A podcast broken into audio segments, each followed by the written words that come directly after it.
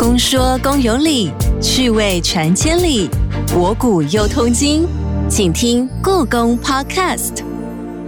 Hello，你好，我是阿哲。你是一位很重视生活情调的人吗？在忙碌工作之余，会在日常生活里安排时间，好好享受自己喜欢的事物，让身心放松，得到内心的幸福感。这样的生活态度其实是不分现代和古代的。故宫近期所推出的闲情四事特展，就是要从插花、焚香、挂画、喝茶等古人雅致的日常嗜好，与故宫院藏的相关文物，来试着感受生活当中的美好与小确幸。而这一次特展也非常难得，与日本大阪市立东洋陶瓷美术馆合作，展出了许多珍藏的陶瓷文物。今天很荣幸能够邀请到两位重量级的来宾，跟我们介绍这次特展有哪些精彩。的内容，先欢迎故宫的副院长于佩锦副院长，你好，阿泽好，大家好，很开心有机会在这里跟大家分享故宫的展览。第二位是为了这次的展览特别来台的日本大阪市立东洋陶瓷美术馆的资深研究员，同时也是学艺课长小林仁先生。小林老师你好。哎，你好，大家好，非常荣幸邀请到两位来到节目当中哦。关于闲情四事特展，我知道想要传递一个很重要的观点，就是我们所看到的这些文物跟我们的日常生活是非常贴近的。是不是先请副院长跟我们的听众朋友来说明这一次特展想要传递的概念呢？其实这个是从今年以来的一种风气，应该这样谈起，就是我们很希望故宫。大家在日常的生活里面会不会觉得故宫很遥远？可以从日常的角度就来理解故宫的文物。譬如说，今年我看报纸上有介绍啊，或是电视新闻，不管是故宫碗，或是麦当劳的快乐分享餐，对，就是因为有故宫的。呃，文物的图案很受到欢迎，所以就让我们想到说，哎，是不是真的可以就像刚刚阿哲讲，从日常小确幸里面来发现故宫的文物？是，其实这一次展出的展览啊，真的很多的东西就是我们平常就会看到的。而这一次的特展是追溯到千年以前的时光哦，我们把时空拉回到十二世纪的宋代，将主题分为插花、焚香、挂画、喝茶四个单元。这四件事情对于宋代人来说，它有什么样代表的意义吗？应该分两个层面来讲。第一个还是要怎么样让。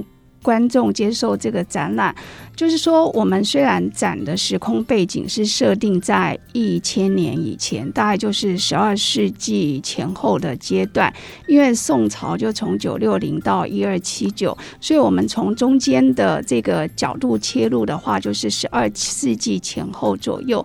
那我们的展品大部分也是在这个范围里面。哦，那另外就是回到刚才讲的，什么叫做日常的角度呢？譬如说。插花、焚香、挂画、喝茶这四件事情，我们虽然展览设定的是千年以前的时空，但这四件事情确实是现在大家都还在做，所以是希望大家可以理解的角度来看展览。这样子呢，你就会看到这个展品，或是看到我们在说明的这件事情的时候，你会觉得说啊，古人为什么也做跟我现在在。做的事情是一样的，或者是古人的方式，是不是跟我有一种互通的感觉？那或者是说，诶，古人做的确实是跟我不一样啊。那我想要学习，我想要模仿，或者我完全都不要管。这就是从日常现在可以接触到的这四件事情切入。另外，其实第二个层面就是。我一直在想，展览到底是什么呢？到底展览真的要提出一样事情？确实，展览应该要有个主题，提出一件事情来。但这件事情呢，是不是可以让观众来了解、来看的时候，它是完全没有负担的？所以我们在。规划的过程里面，我们就在想，当你很无聊的时候，你没有事情做的时候，是不是可以提供一个方案，邀请观众朋友来看展览？或者是你真的压力很大，你觉得你必须要沉淀下来的时候，是不是也可以透过一个展览，帮助你慢慢沉淀你的思绪？这一次的策划其实是有一点点，我们想要。脱离原来的策展脉络、策展的模式、策展的形式。我们气球推出一个没有负担的一个展览，让大家来看展览，可以感受到那个气氛，完全没有负担。你想要从展品认识东西也好，你不想认识也好，它就是一个没有负担。但这是一个实验性的想法，所以也不确定这个展览透过这样的传达会不会成功。最后还是期待观众呢，最后给我们一些回馈，让我们知道有没有成功。至于这四件事情呢，譬如说。插花的话，我想现在很多听众朋友都有插花的经验。嗯，那有些人可能会去学插花，譬如说我以前也上过插花课，那我真的也曾经很认真的学插花。那如果我们把这个插花的经验，回归到我们这一次的展览，它当然有各式各样的花器，也有各式各样讲究的这个花品，或者是也有花器跟花搭配的各式各样的范例。但是唯一要提供的是一种感觉。当然，我们也会想要引经据典啊，譬如说，嗯，可能十二世纪的诗人就写说“银样胆瓶玉样梅”，当你把一支梅花插在胆瓶里面。哦，它就会让梅花呈现出像玉一般的质感，所以它就是在讲究那个花器的造型跟梅枝怎么样互相搭配。这个我们在上插花课的时候都会学到。可是偶尔你如果觉得心情好，你就是买了一束花自己插在。花瓶里面，你只要对着花，然后感觉很好，这也是一种啦。是是是。那这是关于第一件事插花。那第二件事情就是焚香。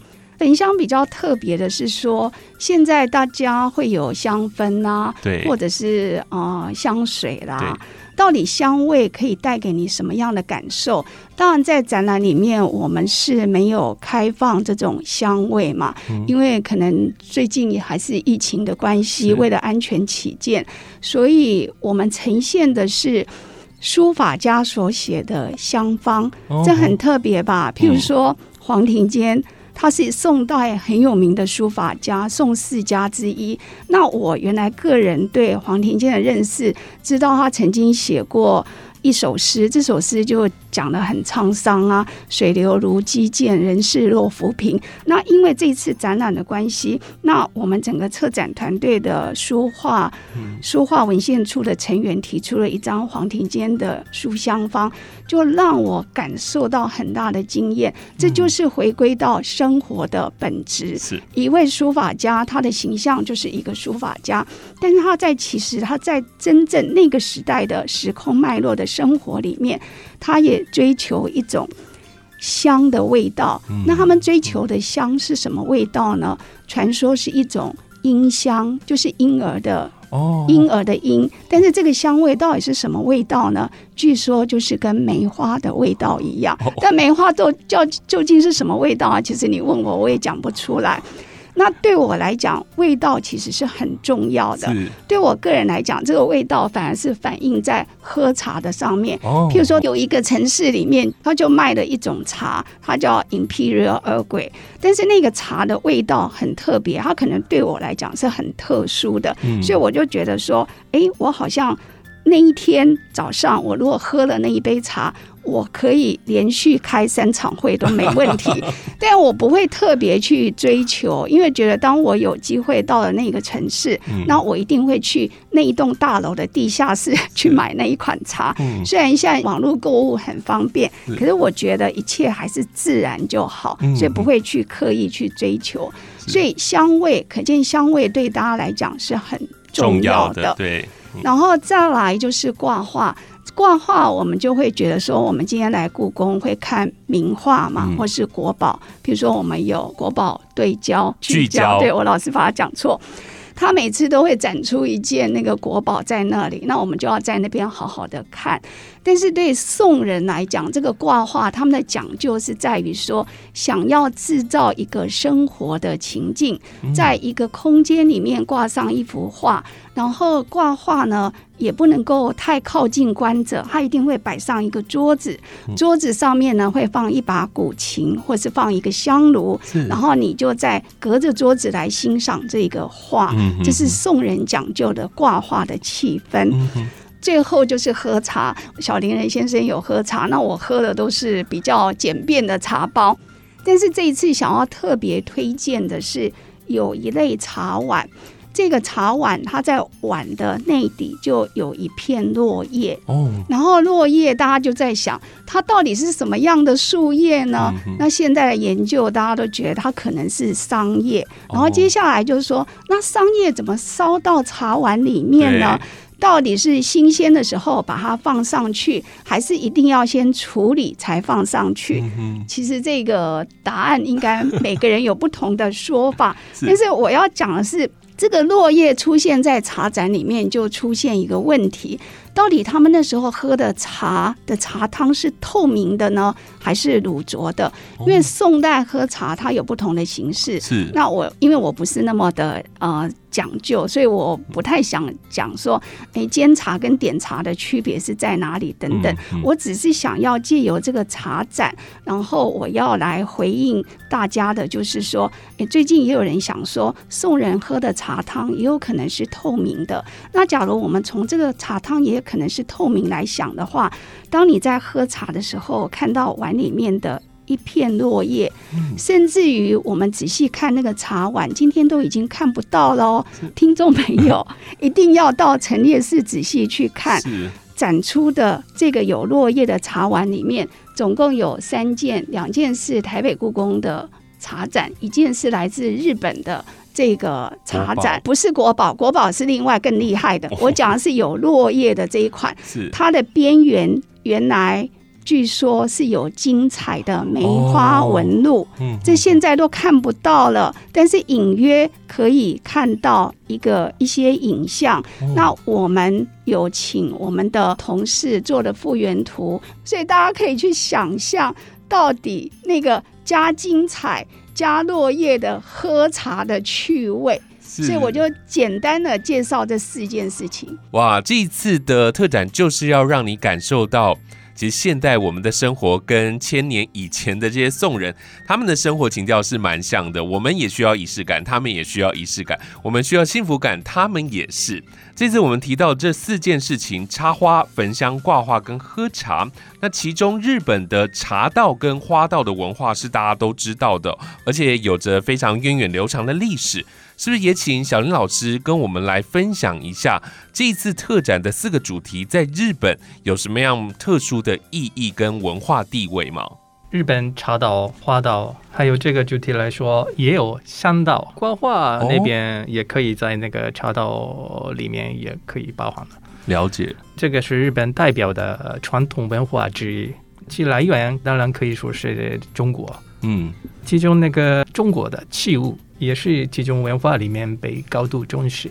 嗯哼，从天皇将军到贵族，还有富有的商人们，他们真爱真玩欣赏，然后一直传世下来的。哦哼哼，所以现在日本保存了不少中国的珍贵的器物，是有的现在世界上其他地方都没有了。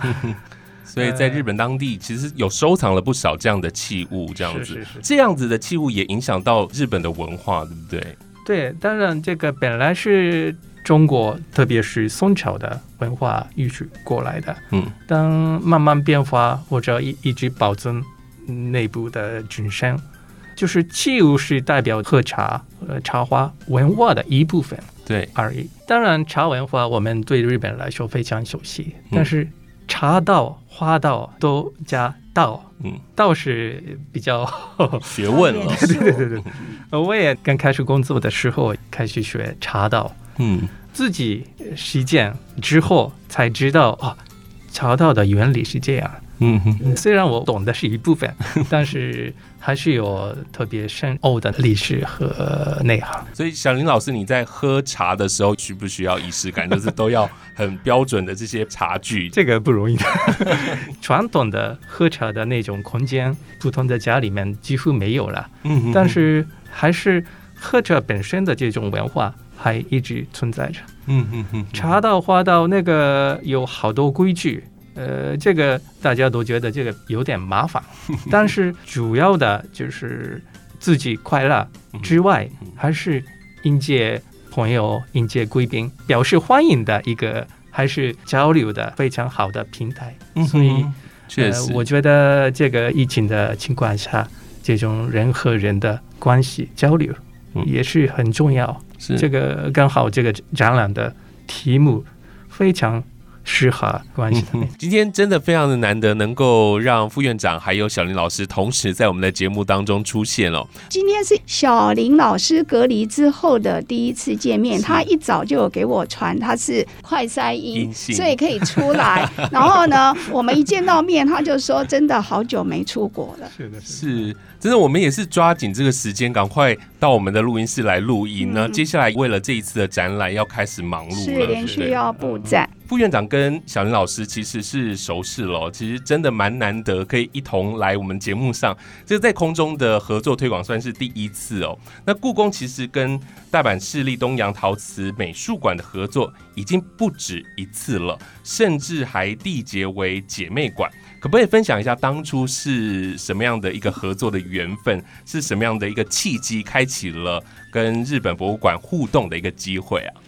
缔结姐妹馆是二零一七年嘛，就是为了这个访谈特别查了一下资料。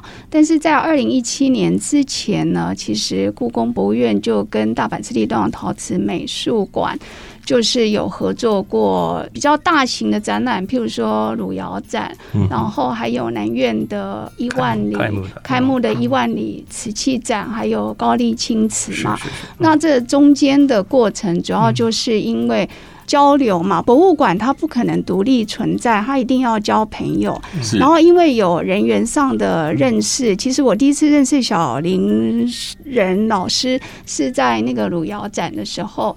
然后讲到这些展览，我们当然还要特别感谢那个伊藤馆长，那就是大阪市立东洋陶瓷美术馆的前前任馆长。请问伊藤馆长现在身体还好吗？呃，他今年九十四岁。哦，身体身体还不错，还很硬朗，然后九十四岁。对，我们交流第一次好像是零六年的，你们的大馆要交。当然，我们那个荣誉馆长还有前辈们，他们的跟那个故宫的交流，嗯，确实有的。嗯，呃，然后这个交流基础上，一堂馆长上次接待过当时的院长，嗯，然后院长提出了这个南院的开幕的事情，对。所以，呃，一堂馆长很高兴的，我们的产品，嗯，都借给故宫南院的开幕场。是，所以好像没有这个没有在那个台湾办过这个大型的高丽青瓷展，还有大型的一万里瓷器展，两个大规模的，其实是对陶瓷界来讲是很重要的盛事。当然，一般观众也可以借机认识，呃，我们。周围邻邻居国家的这些陶艺，这是还蛮重要的啦。这一次的这个闲情四四展呢，其实我们的合作交流计划，就是原来我们签订了姐妹馆的合作交流计划。那姐妹馆既然签订了，它当然要有积极的意义，就说到底交流些什么成果。那我们二零一七年签的时候，当时候就有规划，二零一七年每年都希望有一项研究成果，所以我们。第一年签订之后，我们办了一个黑釉工作坊。二零一九第一次，二零二零第二次在大阪举办，二零二一年就把成果推出来，变成一个展览。那因为疫情的关系，第二次黑釉工作坊就没有举办，二零二一年的展览也没有办。然后二零二二年，大家已经觉得说，哎，那这个案子到底要怎么办？要结束吗？那大家就是很不想要结束，所以才有这个展览的。出现，所以还是有经过一番努力的。是是，等于是说，在疫情没办法往来之下，我们还是尽量克服困难。其实我一直研究这个黑釉的课题，所以这个我们姐妹馆的呃交流活动里面有有这个题目的。嗯，然后呃，请请请那个故宫的同仁们的帮助，各方面的探讨还有的历史的，还有。科学分析的，有有比较全面的呃研究活动。所谓的黑釉工作坊里面，跟这次展览相关的茶器，除了我刚刚介绍的这个有一片落叶的吉州窑的木叶贴花茶展之外，其实最重要还有福建生产的建窑。那这一次呢，大阪就来了其中一件国宝，我觉得这是很难得，一定要请小林仁先生介绍一下。这次特展当中有两件东洋陶瓷美术馆出借给故宫的日本国宝文物，包含了青瓷玉壶春瓶以及黑釉盏茶碗。那我们现在要先休息一下，进一段故宫爆挂单元，待会就要请小林老师来为我们介绍这两件日本的国宝文物。故弄玄虚，真有其事。故宫爆挂，你来猜猜。桌子这个名称始于宋代，随着书桌的出现，同时更日渐普及，书房的陈设出现了不少的改变。你知道在这个风潮之下，哪一样成为十二世纪时中国文人书房必备的器具呢？A. 指正，B. 胆瓶，C. 茶碗，D. 香炉。故宫爆卦，稍后解答。哦，原来桌子之所以会叫桌子，是从宋代开始的。不过，我们今天故宫爆卦是要问大家，宋代文人的书房必备的器具有哪些？是茶碗吗？还是香炉呢？或者是其他的答案？就要请大家把节目听到最后了。刚刚前面说到了，这次的特展有两件东洋陶瓷美术馆出借给故宫的日本国宝文物。第一件是元代龙泉窑青瓷玉壶春瓶，那另外一件是宋代的建窑黑釉盏茶碗。我很好奇，要先请教小林老师哦，为什么当初会决定让这两件珍贵的文物来到台湾展览呢？这个两件国宝从来没出国的，从来没出国过，我们是第一站海外公开的，他也是第一次旅行，这样对对，第一次出差了，所以两件国宝或者其他的。呃，这次的展品大部分是首次海外公开的，所以我们一直到文物落地，我们才放下心来。总共分两架飞机，所以我都在展场等候这个国宝进来。是，当然那个国宝文物展出非常重要，但是最重要的还是本次展览这种疫情的情况下，故宫和我们。第一次国际合作展览，嗯嗯，这几年这个世界上的所有的博物馆遇到困难，特别是举办那个国际展览，不如以前那样的，呃，办不到的，嗯嗯，呃，所以我们一直提前一直商量商量，还要想办法，呃，文物的安全最重要的，所以我们共同努力，这个举办这种题目的活动。我们觉得非常有意义。是除了这个两关的交流之外，还有给台湾的观众们提供先进苏轼这样的题目的内容，还有我们的珍贵的国宝，还有中央文化财，还有其他文物，嗯哼，呃，放在一起，然后体验以前的生活的样子，让大家知道，哦，古人就是这样的。那现在我们就过得更开心、更幸福。嗯，这样在古人的基础之上，可不可以过得更开心、更幸福？这是一个提问。我们就先来介绍建窑黑釉盏茶碗哦。我是边看着图片边听小林老师来介绍，所以待会大家在听说明的时候，也可以点开我们的节目说明里头会有图档，边听边看图会更容易了解。我自己在看这个展茶碗，就会觉得它真的非常非常的漂亮，就像新的一样。哎，不知道为什么它明明就已经有上千年的时间了，现在还是这么的油亮。是，确实，呃，这个是瓷器的一个优点。嗯，过几百年，过几千年，特别是这样的上釉的瓷器，呃，不会变那么那么的大。不会变老，对对对，我好像变客串主持人。小林老师说这是瓷器的优点，只要上过釉，过几百年、几千年都不会变旧。对，越用越漂亮。是是是，有人说这个越用越漂亮，你们有用吗？没没有用过，但是我每次展览的布展的时候，自己上手，嗯，上手的呃感觉非常舒服。嗯。因为这这个油滴天幕重量三百四十九克，哇，呃，比一般的那个舰长来说比较重一点，嗯。当然我们不可能去拿啦，只有你能够拿，我们都很害怕，这是国宝。这个重量的感觉非常舒服，就最最中心的部分的重量，就就是这样，安定安定的安心感是这样。嗯嗯。然后这个是内外都有油滴油滴砖的，很特别哦。这个是日本传世的油滴中最最最好的。然后照片上您您看得到，不知道这个还有一些这个船面有彩虹色的哦。这个不是那个彩绘的，嗯，就是表面的 nano 级的呃结构出来的，呃就是颜色。是，所以过过几百年，过一千几千年不会。会退掉，退退掉的，对的。根据小林人先生的研究啦，这个油滴绝对不是用笔一点一点去点出来，是自然的，自然自然形成的。是，所以它的红光也是随着那个油滴的纹路一起存在的。哦，这一类建阳窑生产的建盏，它有很多种，然后呃，现在传世。可以把它叫做油滴的，就是这一件嘛。那其实还有，就是十五世纪的日本的那个鉴赏书籍有讲到，最高等级的可以等同于一万匹布的是叫药变，然后等同于五千匹布的就是这个油滴。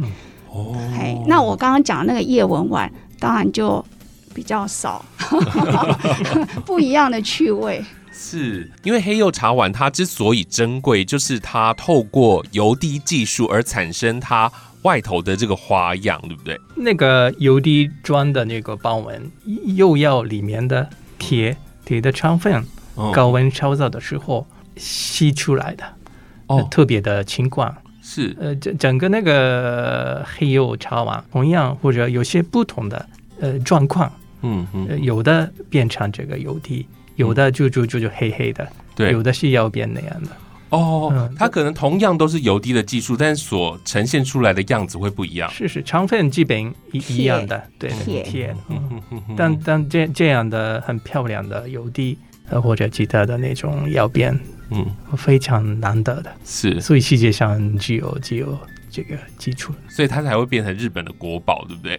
是的，是的，是的，就是这个价值。那我想了解一下，这样子的黑釉茶碗啊，它是搭配什么样的茶来饮用的？是比较清澈的茶呢，还是要比较浓浊的茶？这个宋朝时候，这个徽宗皇帝他们欣赏的茶的颜色就是白色的，嗯，乳乳白色，乳白色的。所以，呃，乳白色最。看的最漂亮的就是黑色的，嗯哼，所以茶王就黑色的茶王，当时非常受欢迎的。乳白色的茶是奶茶吗？味道我也不知道。到了日本之后，日本这个茶叶改造加加甜味儿，现在是大家都知道日本的抹茶是绿色的，绿色也配的。呃，颜色对比也不错哦，配配黑盏黑黑盏的，对对对。但有的也不见得一定要跟建盏类似，譬如说，你看你自己喜欢呐，因为送人喝茶也不见得一定用黑黑盏嘛。黑盏的话，就是因为有茶色白以黑盏有这样的说法。可是宋代的文人他们也是使用青瓷茶盏，譬如说我们这次有展了一件。蔡襄的书法，他也是宋代的四大书法家之一。但是我们这次展览都不是在强调他怎么在行塑他的书风，而是书法家里面的这封信里面就想到了大丙级真物，青瓯为出，他们也有用青瓷茶盏来喝茶的。是，所以没有特别的要求，只要你在生活当中想用这一个器物，你喜欢用它，那就用它吧，开心就好。那接着我们要继续来认识第二件日本的国宝文物，这是元代龙泉窑的青瓷玉壶春瓶，是不是？小林老师跟我们来介绍一下。好，龙泉窑是中国浙江浙江的龙泉产生的龙泉青瓷，世界很著名的。是。呃，日本有非常多的传世的传世下来的作品，呃，其中这个花瓶，我们叫那个花生或者日文叫花露，花露，花生。不是不是花生米，就是把那个插花的花加上生命，这这样的。呃，这个瓶子元代呃产生的量不少，呃，刚才那个邮递建窑的黑釉王产生的量也很大的。嗯哼哼，是当时的这个贸易的贸易的商品，商品商品哦。有意思的是，一九七五年，在韩韩国里安地方发现元代从宁波出发到日本的。沉沉船的，新安海底，新安海底沉船，在海底的海底打捞一艘沉船，里面有对对对对对，里面有元代的龙泉青瓷，有很多。一一万好像一万多的吧？对，所以它可以反证当时候龙泉窑生产的青瓷大量销售到海外。嗯嗯，但重要的是来到日本之后，经过好多这个文化水平高的人。传出来定级了哦，然后其中这个画饼虽然本身是呃大量产生的东西，但是还是完成的艺术水平很高，一样非常之珍贵。这样子，对对对对对。这件国宝很特别的是，它在上头还有小斑点，有人称它叫做飞青瓷，可不可以跟我们来说明一下这个飞青瓷它的由来，它的含义是什么？飞青瓷这是日本的。呃，名场有可能是江户时代起名的，天空里飞云一样的这个铁棒，在在布置在这个有的上面或者口的里面，原来是这样。嗯，而且这个这个形状也特别完美。嗯嗯。呃，这个有几件类似的作品里面，这个还是艺术完成度很高的这样子。嗯哼哼哼。这个作品本来是江户时代大阪的。非常富有的商人收藏的，是江户时代大阪的商人收藏的。红旗家，红旗家，哦，他们家里的呃文物的名单里面看到十九世纪的。呃，非青瓷就是这一件，就是这一件，对对。所以非青瓷是日本的收藏家取的名字，有可能，有可能。哦，这就是一个想象跟鉴赏嘛，就是说我们文物都有一定的品名，那是博物馆的做法。可是对于这个个人来讲，他可以有自己的这个想象。对对对对对。而且这个铁棒，呃，用笔不是一点，嗯，基本是两点。两两次，两次放两次，就是它是用笔粘粘铁斑，对对对，然后把它点在气表，这样，而且是两笔。这是很细微的观察，有点那个飞碟一样哦，像翅膀一样，翅膀一样的，像蝴蝶的翅膀。嗯，这两件来自于日本的国宝文物，在这一次的展场当中都会用独立展柜展出，所以你可以透过不同的角度来欣赏、来观看这个文物，从上从下所看到的样子都会不一样哦。而且这个飞金子哪个是正面？嗯。这个很有意思哦，大家可以找一下，自己可以判断哪一面是正面，因为我们摆文物的时候或看文物堂会讲究应该有正面跟背面，但他小林老师特别推荐大家可以寻找正面在哪，正面在哪里？那你觉得哪一面是正面？就是底部有一点。哦，看看这个有。圈足有一点的那一个面，对对对，是正面。这个正面的话。呃，整个整个布置非常完美。是，如果你一家大小去到现场，然后那个小朋友他可能画的那个样子跟你看到的那个样子不一样，他的点不一样，你不能说他画错哦，因为他是从不一样的角度画的，对不对？那跟刚刚我们看到那个黑釉茶碗一样，他看到的是有一点闪红光，你看到的有一点闪蓝光，可能有不一样。小林老师有特别讲到一个特色，它气气内也都是油滴，所以要。垫脚尖去看气 内，没有没有没有，还好我们做八十公分，对对对，这是期待每一位观众朋友都可以看到气内，哦，所以小朋友也很方便的来欣赏，这样。应该是吧？嗯。嗯，就是这个是啊，讲到这个还是有点严肃，还是要传达清楚。现在博物馆界的展柜的高度呢，就是有一个说法，就是要七十公分到九十公分之间。那我们这次展柜的高度到底要多高呢？刚好我们在开会的时候，刚好小林老师就传讯息给我，我就赶快问他，结果就是八十公分八十公分，就是刚好中间值这样子。因为我们掌柜差不多一百的，所以每次这个茶碗看不到那里面，所以这一次降低二十公分，让大家可以看清楚里头。所以看这个国宝真的要仔细看哦，不单单只是外面，然后里头也要看，这样这是贴心的设计。哇，今天听副院长跟小林老师的分享，其实时间过得蛮快的。这一回的闲情四事的特展，其实也是要让你有这样的感觉，就是你进去好像不是在看展，虽然是在欣赏文物，但更多的都是古今相同的生活感受跟幸福感。因此，在展览当中有很多的巧思哦，希望游客能够有更深刻的观展体验。副院长是不是来跟我们聊一下这一次在？展览的设计上有很多的小巧思，对不对？呃，这个巧思就是还是要回归到展览，它还是要讲故事嘛。啊，讲故事就要有个时空背景。我不知道现在大家还知不知道《桃花源记》？这是一篇五世纪的文章嘛？它里面主要就写说。呃，有一个渔夫啊，他就沿溪行，然后进入了一个与世隔绝的空间。他觉得那边的人生活的跟现实世界不太一样。那非常有趣的是，我们这次不是展宋代吗？对，宋人，宋代的读书人是相信。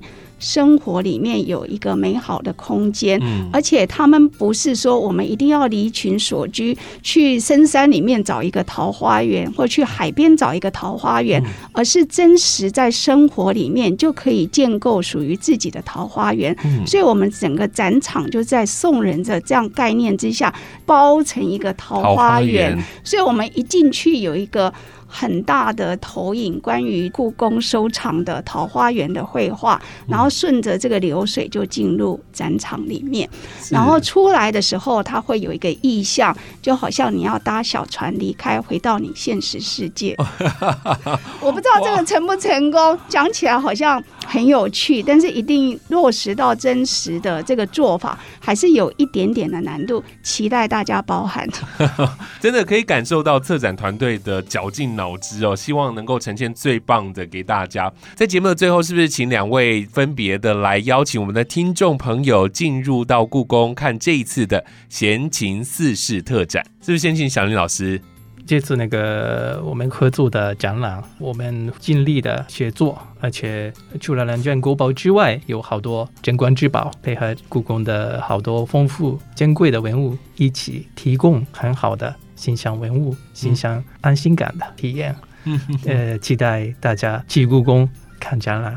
是，那再请副院长。小林人讲出安心感，那我是希望大家带着好奇心来看展览，然后不要有任何的负担。那你可以来看，有的是花器，有的是茶器，然后怎么样挂画，然后有的是香具，对，然后人家送人到底是怎么讲，要在生活里面实践这四件事情。